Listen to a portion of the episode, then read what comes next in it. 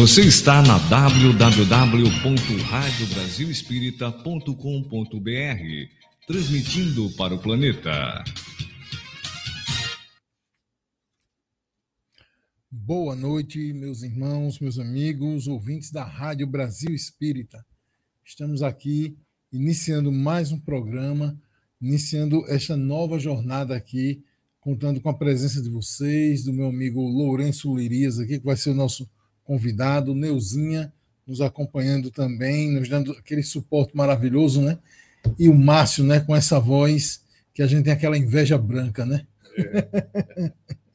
e hoje a gente vai trabalhar um tema é, muito oportuno, um tema muito bacana realmente aqui, né, baseado nas parábola, na parábola da candeia, né, que a gente intitulou O Olho Bom, né? E aí, Lourenço, seja bem-vindo aí, meu irmão, mais uma vez. Eu agradeço, boa noite. Sucesso aí na nova empreitada, empeleitada, né? É, rapaz, essa missão aí, né? A gente tem excelentes reflexões a serem feitas, entre elas, começando com essa do olho bom, né? Sem dúvida nenhuma. Boa noite a todos os nossos ouvintes. Desejar que Jesus os abençoe igualmente. E façam as perguntas, né? Exatamente, contamos com a participação de todos, né? Antes da gente começar, a gente vai fazer a preparação aqui do nosso trabalho para a noite de hoje, lendo uma mensagem aqui da obra Palavras de Vida Eterna, de Chico Xavier, na psicografia de Emmanuel, né? E o amor tudo sofre. E aí a gente já tem um desafio, Lourenço, que é de, de encaixar aqui a mensagem de Paulo, né, que a gente vai encontrar lá em 1 Coríntios, na temática que a gente vai abordar hoje também, né? Okay. A temática que a gente vai abordar hoje, a gente vai buscar lá em Lucas. Então vamos lá.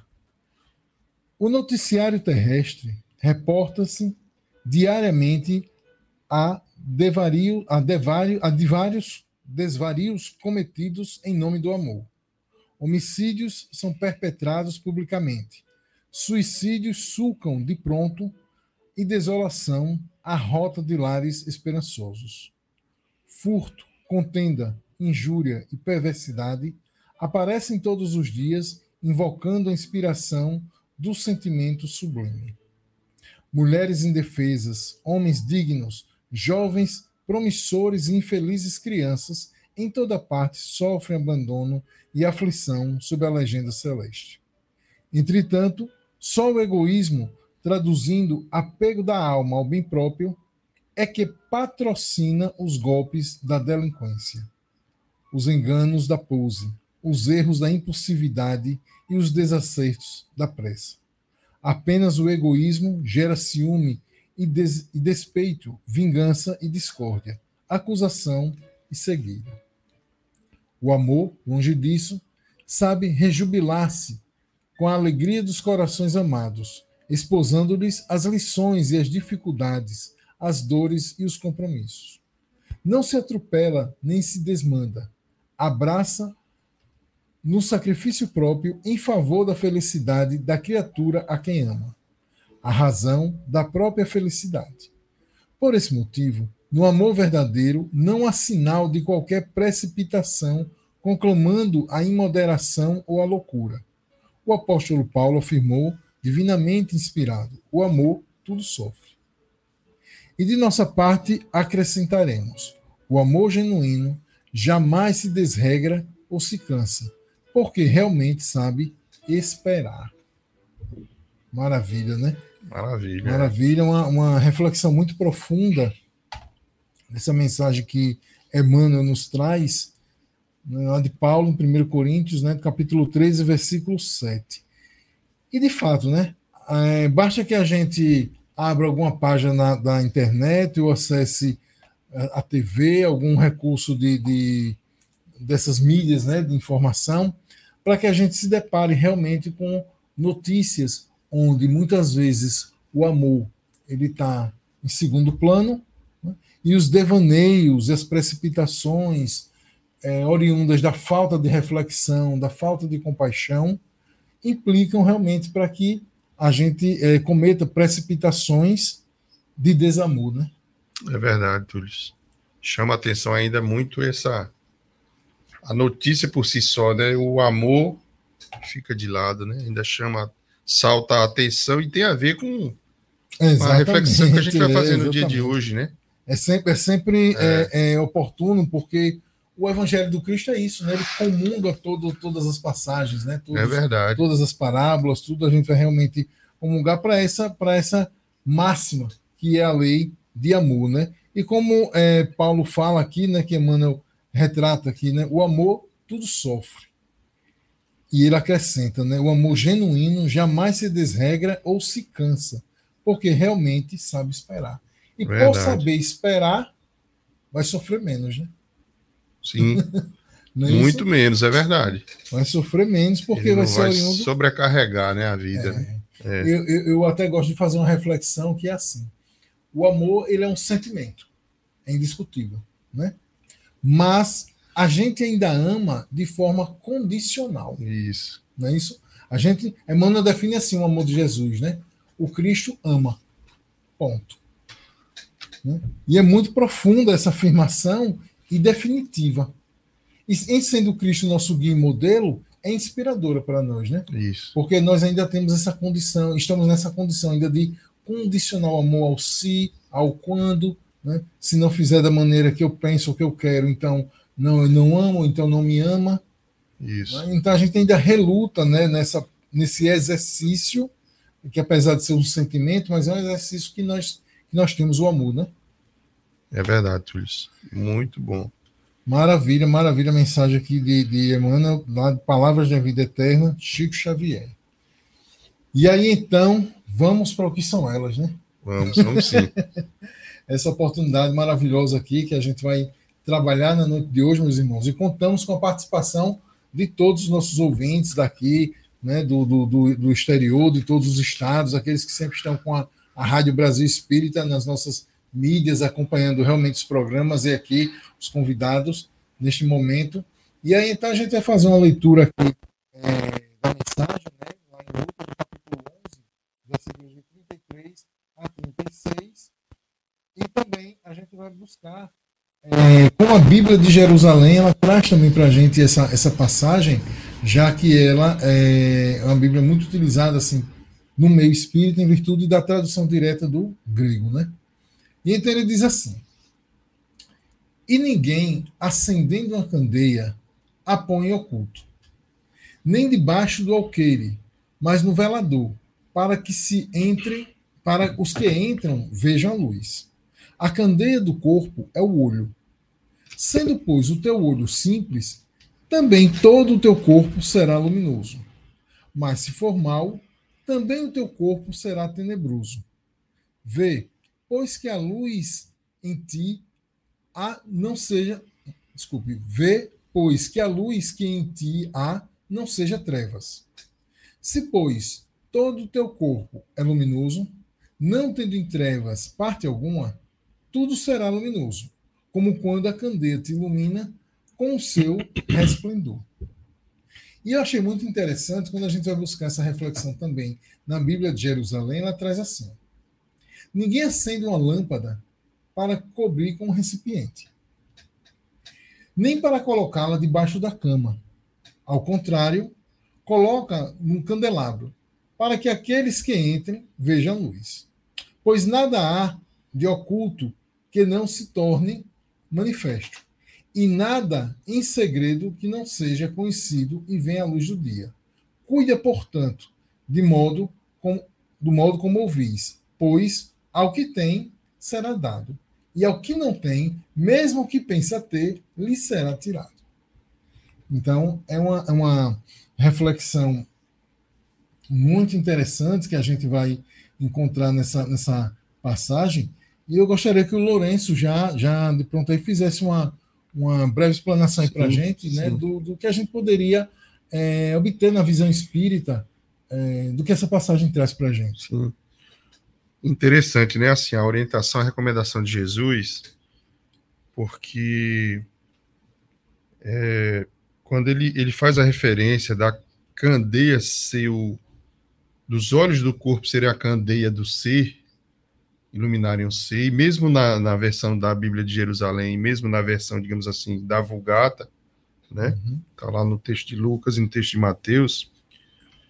A gente vai tirar daí várias reflexões. Eu apontei três aqui, mas a primeira delas é a direção que os nossos olhos dão, né? Normalmente o olho ele ele leva juntamente consigo um sentimento.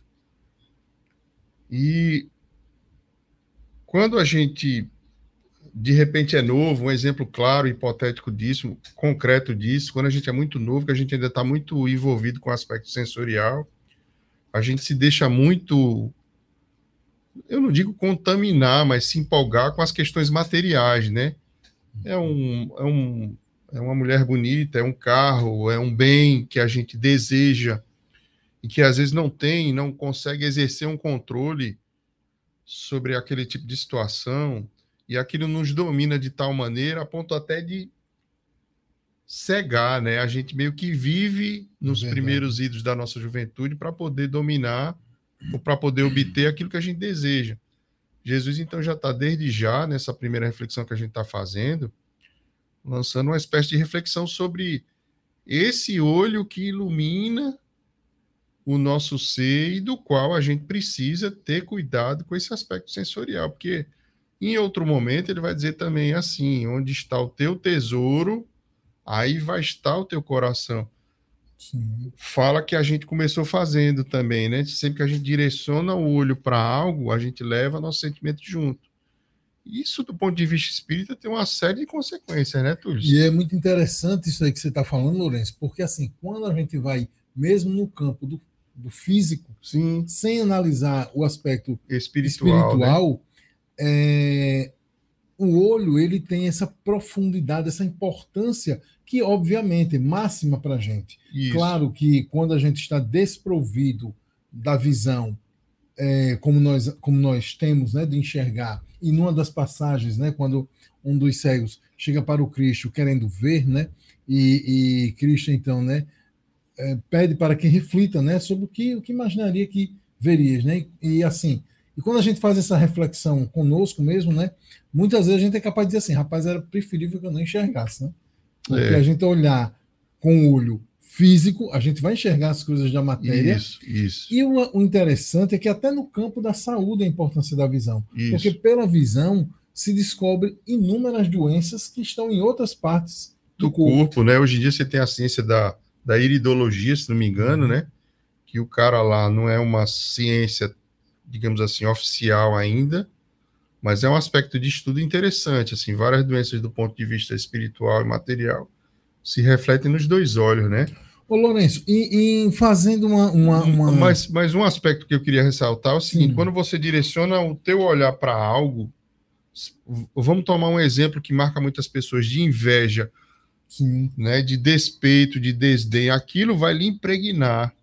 Às vezes, as pessoas têm uma espécie de infelicidade pelo excesso de olhar para a vida dos outros, do vizinho, né?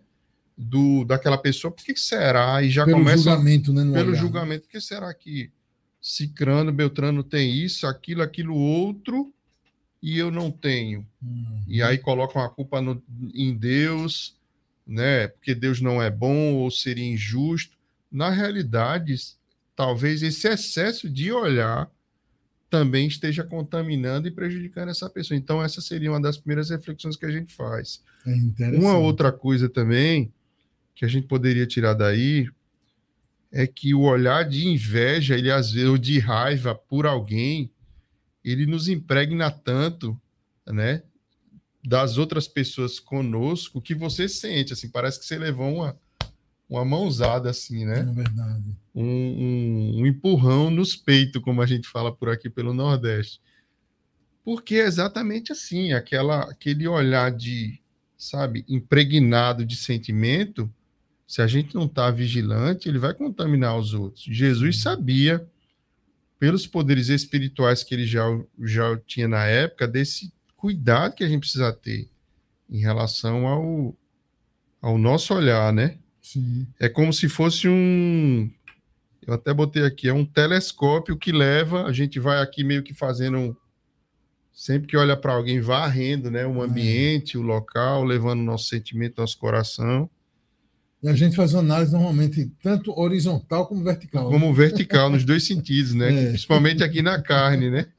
Então é a gente precisa ter né? tranquilidade em relação a isso, para assim olhar, é, saber se regular, né? Eu tenho um rapazinho lá de 17 anos vai fazer que é especial.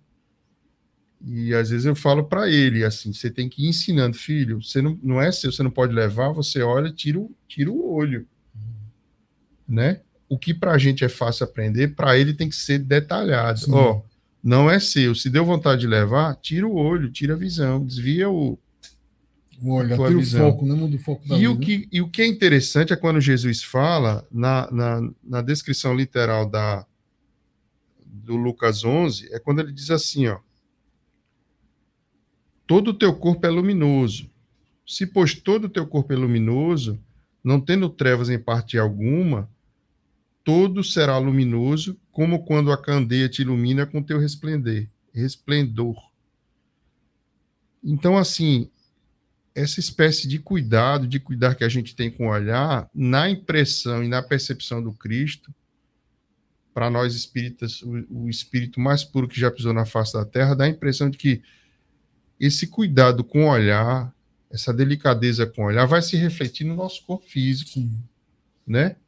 É como se o cara tivesse mais saúde física ainda quando ele é vigilante com a forma como ele olha as, as situações, as coisas.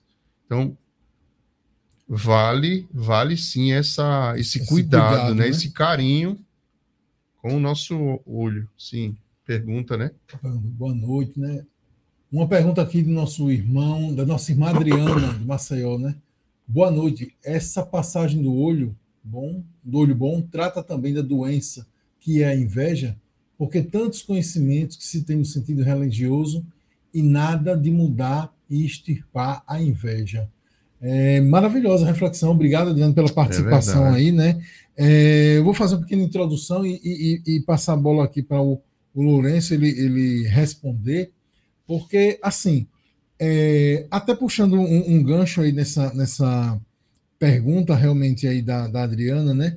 Que é o chamado olho gordo, né? Olho gordo. é um pouco é, do que você é, falou, né? A, é. Tudo, né? a cobiça, a inveja em cima, em cima daquilo que é do outro, né?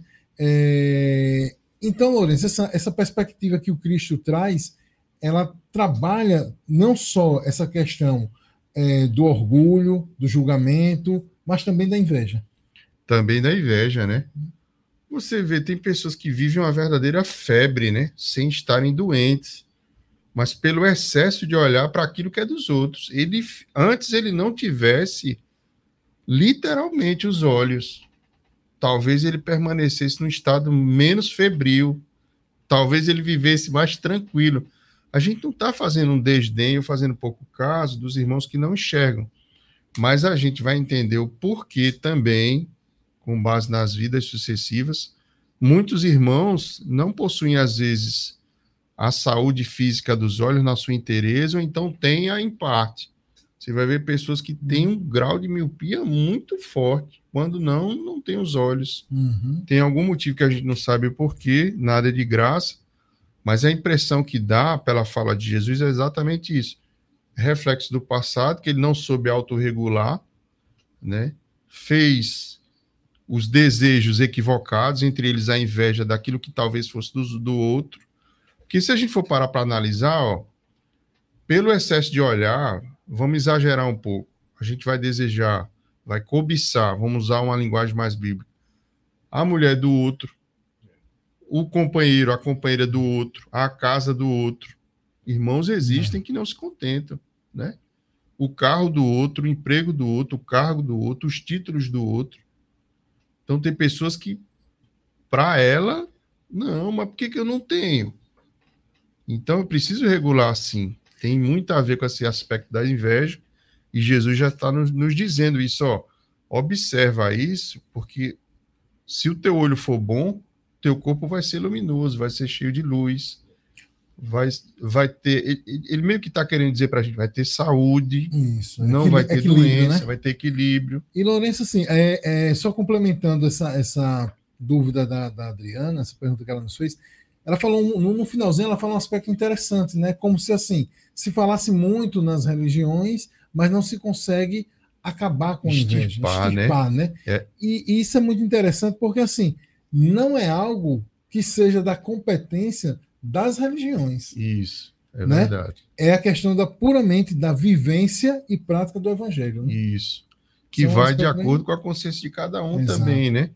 A gente vai vendo que o ser humano ele está aprendendo com base na insistência, no convite amoroso de Jesus por sucessivas gerações, né? E aí, Lourenço, justamente pegando esse, esse gancho que você falou aí da consciência, o Caiba Schutter, ele faz uma análise muito profunda também sobre outro prisma do que seria essa, essa a questão da candeia.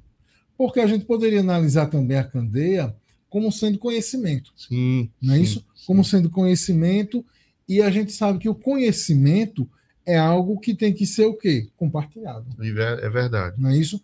E a gente vê muitos doutos aí que, que estudam, profundos estudiosos e tal, tal, tal, tal, tal, mas que não compartilham. Isso. E aí E acaba não gostam, tornando, né? E gostam, De segurar, né? De segurar, dizer, não, a- o de ser a é referência, é. é? Quando na verdade acaba passando a ser a referência do vazio. É, é verdade. Ele não divide, né? Não divide, não compartilha. É, é. E então ele diz aqui uma coisa muito interessante que eu queria que você eh, fizesse para a gente uma análise. Ele diz assim: Assim, pois, tão ridículo é acender uma candeia e colocá-la debaixo da cama, como conceber ou receber um novo conhecimento, uma verdade nova e ocultá-la aos nossos semelhantes. Isso, Como é exatamente. que a gente poderia compreender, é, é, é, Lourenço, essa visão é, da candeia no tocante ao conhecimento? Isso. É por isso que Jesus fala logo que ninguém acende uma candeia e a coloca debaixo de uma mesa. Ele está dizendo assim: ele coloca no ponto mais alto para que todos sejam alcançados por essa luz. O evangelho é uma grande luz. É um achote, né? um facho breado que vai na frente iluminando os caminhos. Por isso que também tem tudo a ver a questão do conhecimento em relação a essa passagem da, dos olhos, do olho bom toda vez que a gente vai conhecendo, a gente vai se libertando de con- condutas equivocadas, circunstâncias erradas que todos nós um dia já fizemos, né? Mas não era por maldade, perversidade, ruindade, como a gente fala. Era por desconhecimento. A gente ainda, na doutrina espírita, fala sempre isso. As pessoas erram. Não é às vezes por ruindade, perversidade, é por desconhecimento. Não, não, não tem Exatamente. Uma- ignorância. um, um, uma- um conhecimento, um saber, uma luz que liberta, ou então uma. Um, como, como você citou bem, né? Não tem um saber sobre certas áreas, ou como agir de forma melhor, vai resvalar, vai cair no erro. Não, sabe que, por exemplo, e a gente sempre que conversa com os irmãos, sejam encarnados desencarnados, a gente tem a oportunidade de dizer isso, meu irmão, você errou, continue errando, porque você não sabe que a gente não só vive uma única vez. Tem várias vidas, várias existências. Eu tenho certeza que se, se você tivesse a convicção de que você ia colher aquilo que você plantou, você teria pensado uma, duas, três vezes. E a gente às vezes não faz isso. E às vezes faz, viu? Vírgula. E às vezes faz. Não é o fato da gente estar aqui refletindo no suposto papel de conhecedores que isso torna a gente melhorzinho do que os outros, não. Porque existem erros, equívocos, pelos quais a gente ainda se compraz. A gente ainda gosta, né?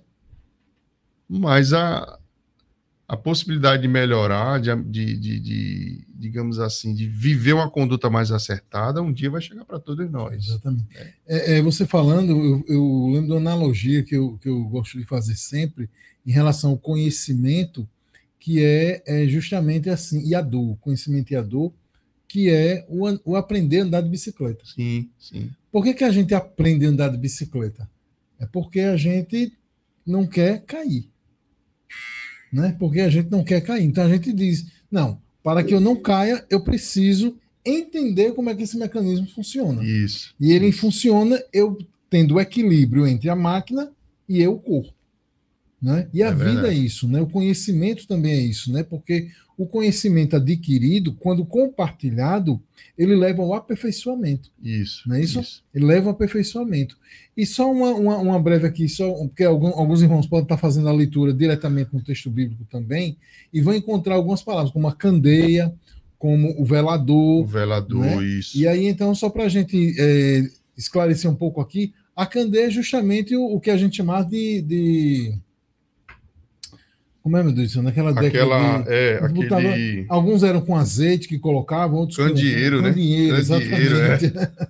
Candeeiro. Ninguém candeia- acende um candeeiro para botar É. embaixo aqui. Bota no alto, Bota no alto. ponto E o mais alto. velador é justamente a base, é o Isso, candelabro ali. isso. Então você coloca o quê? Para iluminar, inclusive o próprio candelabro, você coloca justamente ele acima. Isso. É isso? E na figura do evangelho, ele está acima não por ser superior, mas para que aquele conhecimento possa ser visto. Por isso que o Cristo fala do corpo, o Isso. corpo como um todo.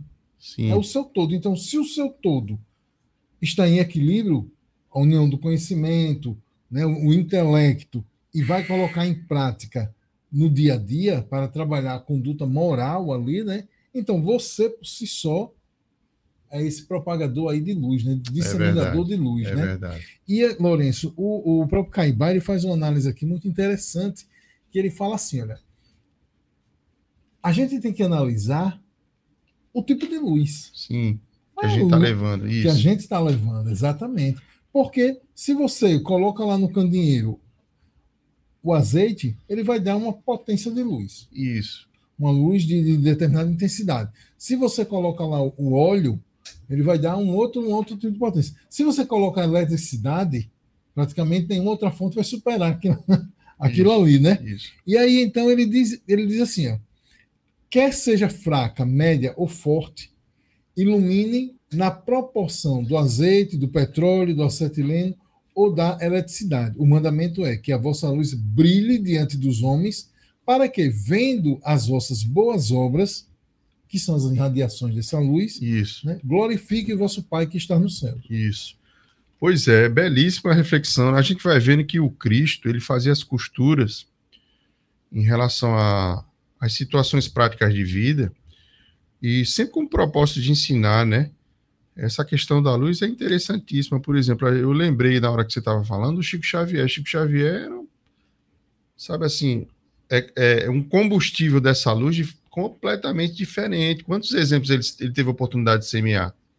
Ainda esse final de semana eu estava assistindo um determinado irmão falando sobre esses trabalhos de café, de sopa, de entrega, todos eles foram estimulados por Chico Xavier, todos. Maravilha. São Paulo, então, que foi um, é um grande, é uma grande locomotiva e que, num certo sentido, é, é, propagou isso para todo o Brasil. Chico já, já dizia, né, para os amigos daquela cidade: olha, São Paulo é muito grande, que vocês podem entregar café, leite, pão, né?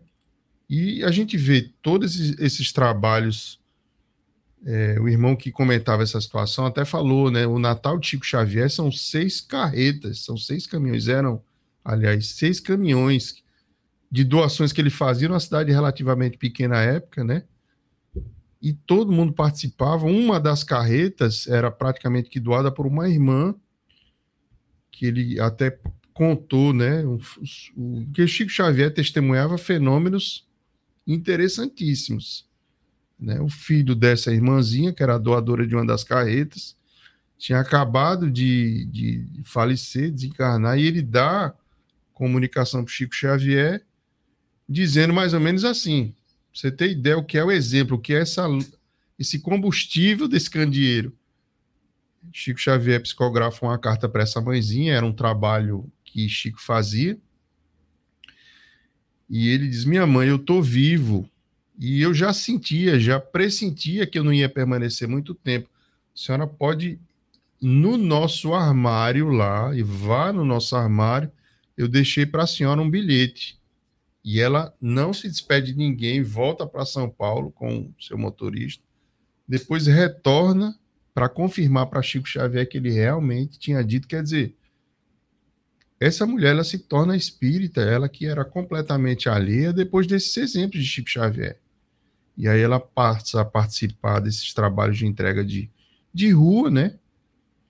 E a gente vai ver quantos trabalhos foram promovidos por outros tantos irmãos. Caibar também, né? Uhum. O Bandeirante, um, um, se não me engano, era Matão depois, a cidade que ele, que ele interior de São Paulo, foi farmacêutico também, né? Quantos trabalhos esse irmão fez, uma espécie de bandeirante também do espiritismo, naquela época que era extremamente difícil você ser espírita, a gente já contou aqui. Sim. Teve momentos em que você, para ser espírita, você precisava ser fichado na polícia. A FEB teve fechada por duas vezes. Hoje em dia as coisas estão bem mais fáceis, né? É verdade. Mas, graças a Deus, sempre evoluindo, crescendo e convivendo todos absolutamente em paz, né? Maravilha. Lourenço, ainda acaba, ainda acaba uma, uma, uma reflexão assim para a gente tentar explorar mais o tema, isso, é, isso. No, no máximo que a gente puder aqui.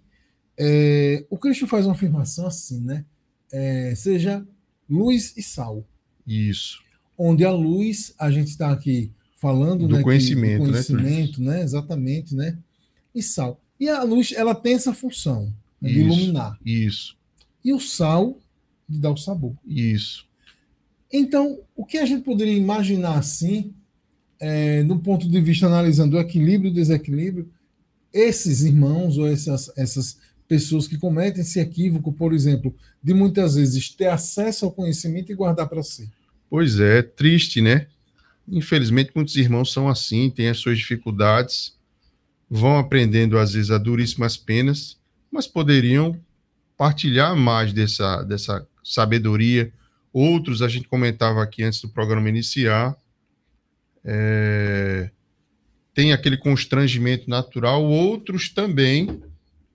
E aí é onde entra a questão do sal, porque o mesmo feijão que alimenta diferentes bocas, o feijãozinho com arroz, uma pitada desse sentimento, ele vai entrar goela abaixo, digamos assim, de uma forma completamente diferente, uma pitadinha de sal Sim, né? exatamente.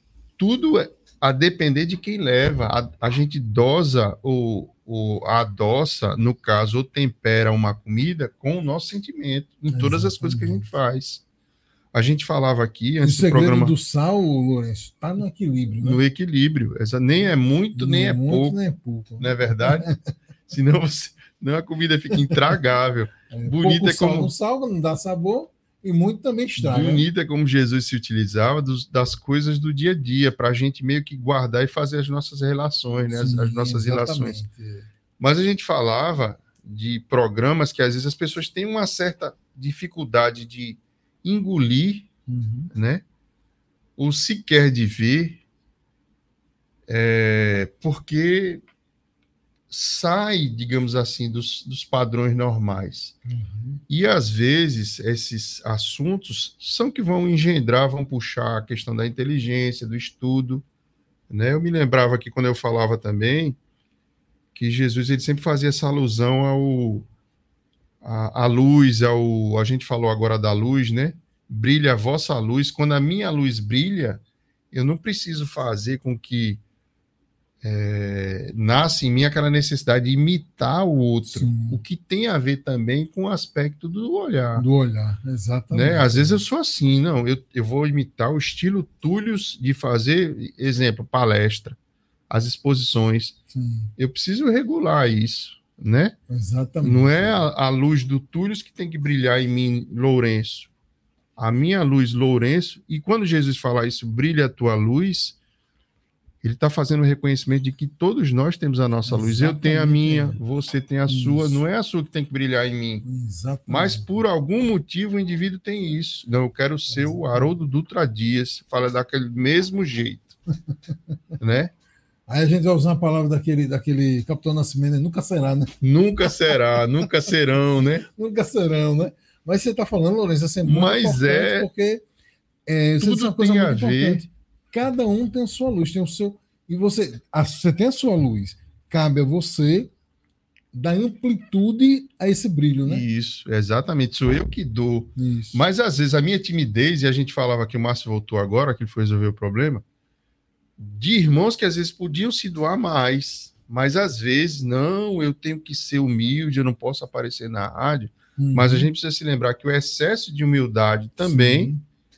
ele nega ou ele colabora para que as questões do orgulho sejam exaltadas. É, e às vezes, né, Lourenço, essa, é, na verdade, é uma vaidade velada. É uma vaidade uma, velada. Não é como se o né? indivíduo né? dissesse assim: não, eu não posso errar, eu tenho é, que ser perfeito. Exatamente. Né, na rádio e nos trabalhos que eu estiver abraçando. E ninguém é. é perfeito. A gente sempre vai dar uma. Né, uma... Estamos recebendo aqui a, a, aquela aguinha fluidificada aqui, abençoada. Isso. Valeu, meu irmão. Obrigado. Beijo no coração. Seja bem-vinda, viu? Maravilha, tá vendo? É, é, um, é um trabalho de várias mãos é, né, que se somam realmente isso, nesse, sem dúvida nenhuma. A importância realmente aqui, né? Porque a gente vê assim, uma água trazida, tudo maravilhoso, alivia, né? As nossas é, cordas é. vocais aqui, tudinho. A gente e já consegue... pensa se fosse aquela entregue pelo próprio Cristo, né? Oh. Que ele diz assim: mulher, se tu beberes da minha água, tu jamais terás sede. Terá sede, exatamente. Que né? acho que você fica curioso, que água é essa entregue pelo próprio Cristo, né? É, exatamente. E a oferta foi que feita. Que ela, né? que, que ela veiculava, né? Que entrava e. Eu estou aguardando, Lourenço, o parabéns de Márcio, porque ainda não, ainda não bati no microfone, Márcio? Foi, foi. É. Estou evoluindo. É. Mas, Lourenço, assim, é mar maravilhoso são essas reflexões. E, assim, quantas é, é, reflexões mesmo a gente pode tirar dessa passagem, né? Porque você falou no aspecto do, do, do, olhar, realmente, né? O olho bom, né? Que é o título, inclusive, do, do, da própria abordagem de hoje. E essa análise também do conhecimento, né? E aí, Isso. então, a gente fica a pensar assim, que quanto mais eu compreendo ou bebo da água do Cristo, né, dessa fonte inesgotável de conhecimento, e bebo para matar a minha sede, eu compreendo o quanto eu posso estimular o meu semelhante a que ele beba dessa fonte. Isso, exatamente. Isso? E aí, então, o meu olhar também se equilibra, se harmoniza. Isso. E, por isso. consequência, todo o meu corpo. Todo o meu corpo. Eu não vou padecer. Ó, oh, a gente quando tá ansioso, nervoso demais, que quer ser perfeito, a gente já tem logo os impactos imediatos no, no organismo, né? O indivíduo já começa a respirar mais, mais aspecto da cabeça dele, do, da mente dele, reflete logo de pronto na, na, na mente dele, na cabeça dele. Na inveja também tem isso, né? Que a gente tá falando aqui o tempo todo, no olho gordo. Aspas, né? Olho gordo, né?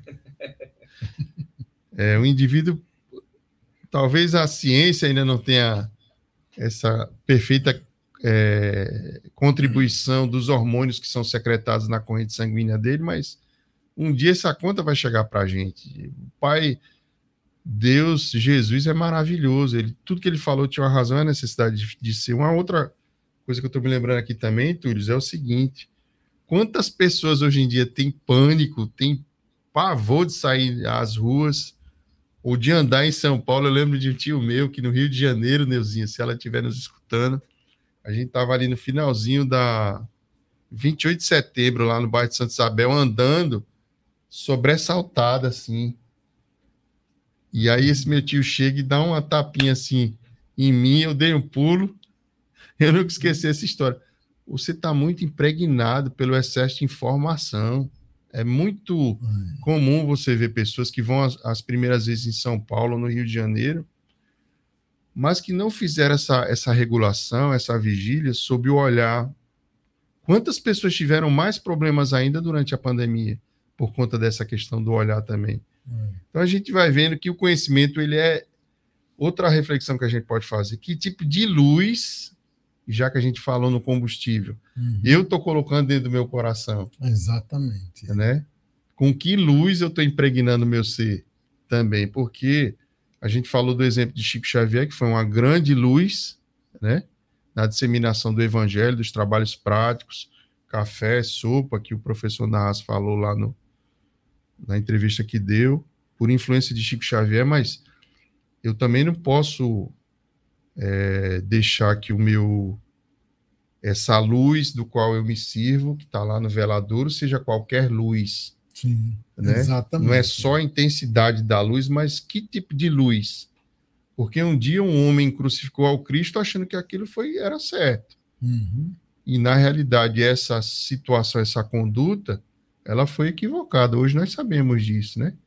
Então também a qualidade da luz, Da luz, né? Exatamente. Isso Não é- é seria muito só a intensidade também, né, Túlio? Exatamente. Isso é importante porque assim se estende, né? Você falou uma coisa aí é, que ficou nas entrelinhas aí, que é a questão do estudo. Isso. É, é muito importante realmente assim que cada um busque, porque como você disse, nós, nós, nós estamos aqui apenas passando uma visão espírita a respeito de uma reflexão de uma parábola do Cristo, mas a verdade não é nossa. Isso. A verdade não é nem do Cristo, porque Cristo diz assim: eu não vim falar das minhas verdades, mas das verdades de meu Pai.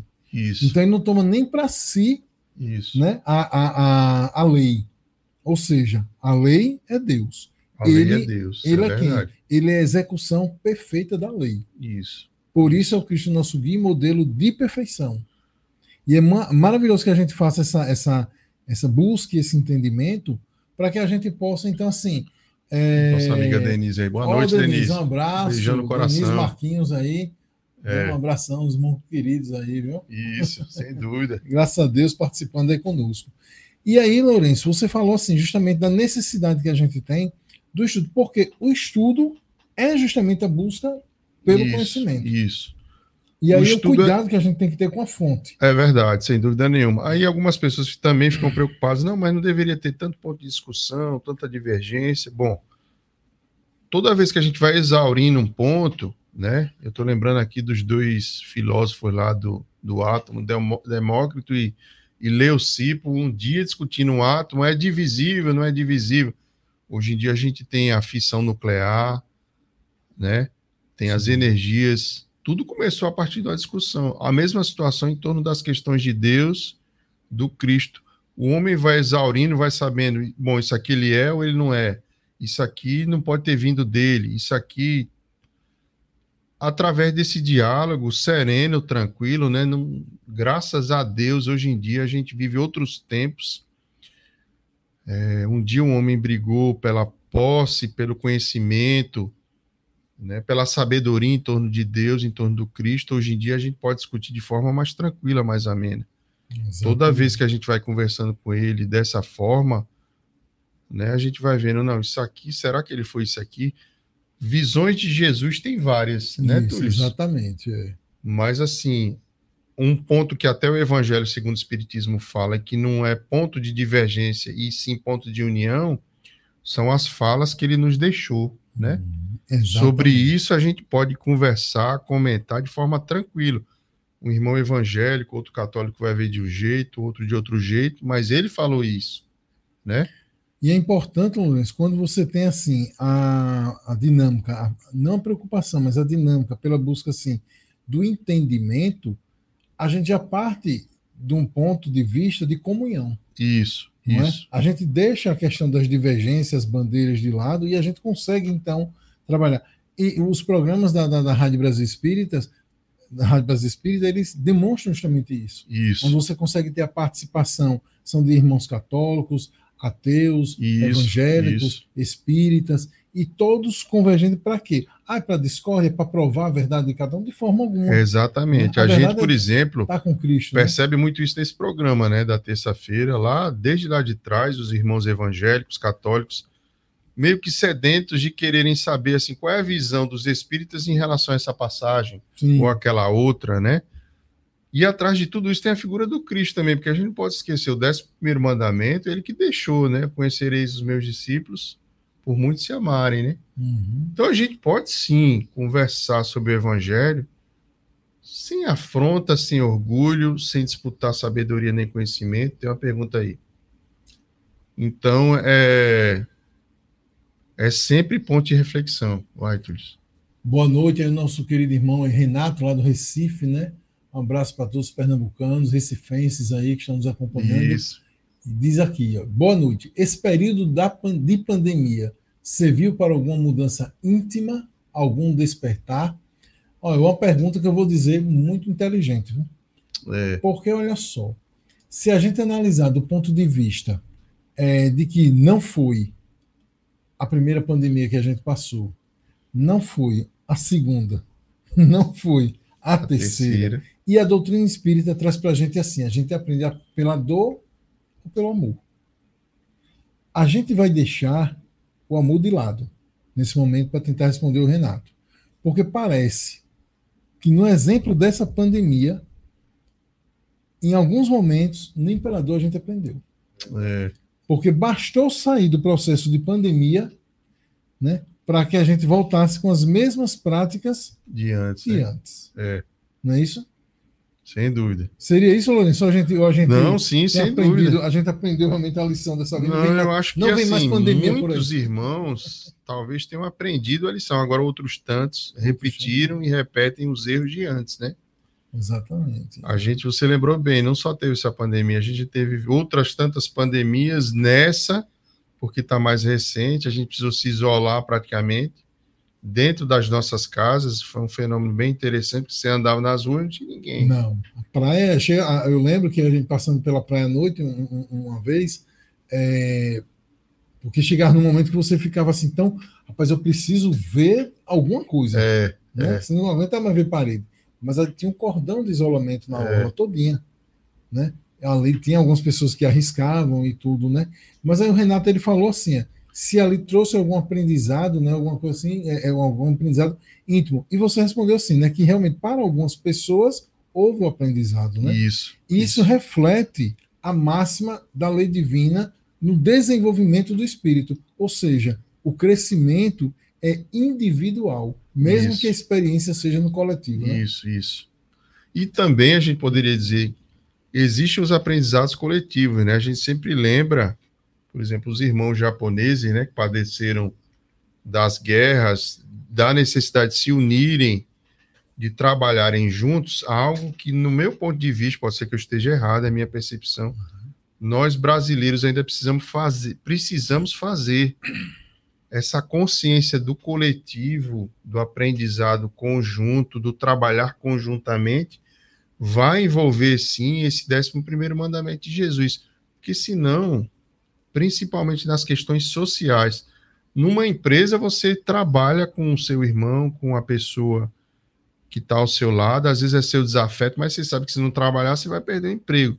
Mas nas questões de benefício e benesses sociais, em que o livro dos Espíritos vai dizer o mais forte ajuda o mais fraco.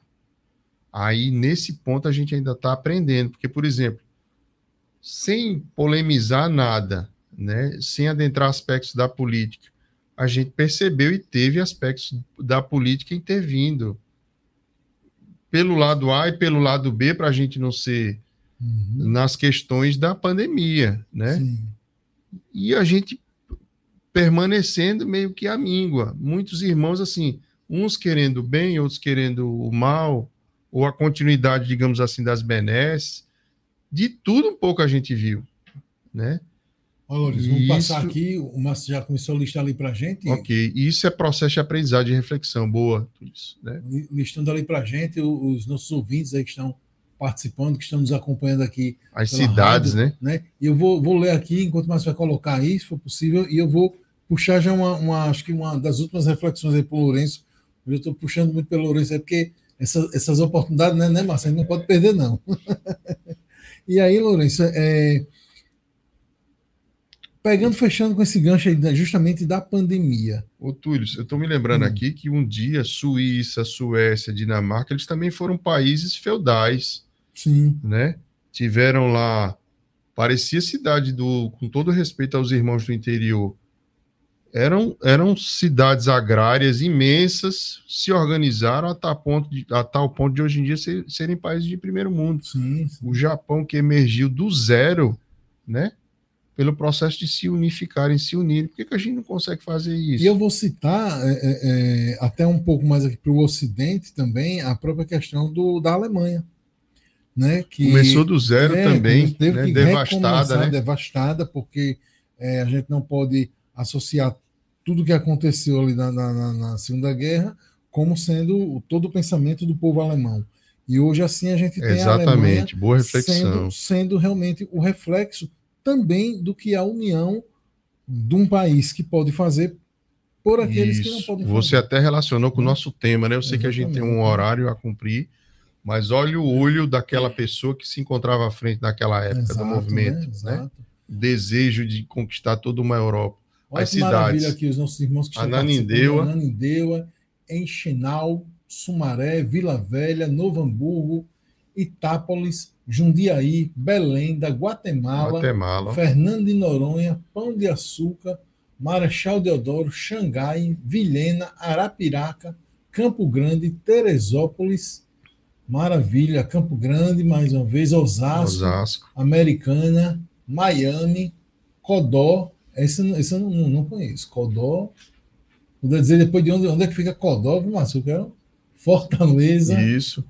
Belcheville, acho que dizer assim, Dourados, Garanhuns, Maravilha, Bolívia, Washington, Petrolina, Murici, Petrópolis, São João da Laje, que maravilha. São José da Laje. Você São que José fala lá de vez em quando. É, exatamente. Liegetal, Nai, me perdoe a Eu pronúncia. acho que viu? é Liège Tornai. Liège Deve ser na Tornai, né? França. É. Caruaru, Itabaiana, Santana do Ipanema, Pilar, Três Santana. Rios, Valença, Maricá, Camaragibe, Contagem, Moscou, sempre presente aí, né? Brasília, Limburgo, Anderlan, Hesse. É, acho que é na Esse Holanda é- isso. É, Nueva Nova Spa. Esparta, Registro, Veracruz, Crato, Pantanal, Falkenstein e Jacareí. Jacareí. Maravilha, maravilha. Muito bem.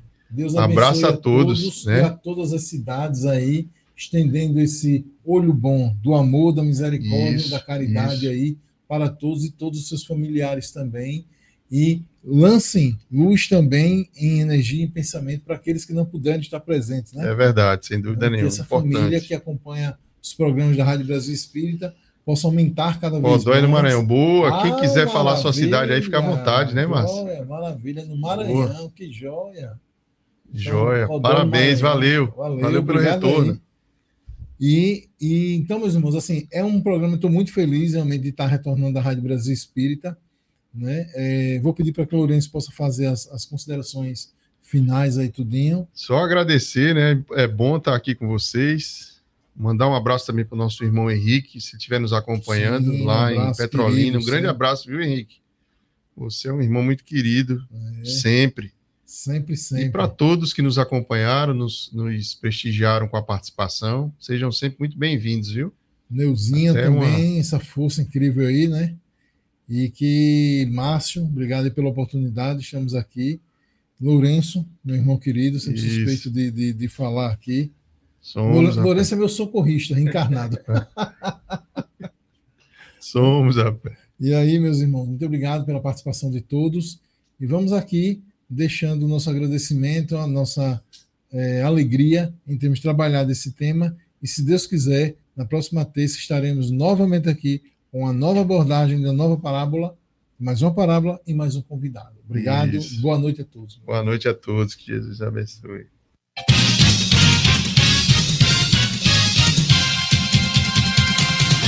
Você está na www.radiobrasilespírita.com.br, transmitindo para o planeta.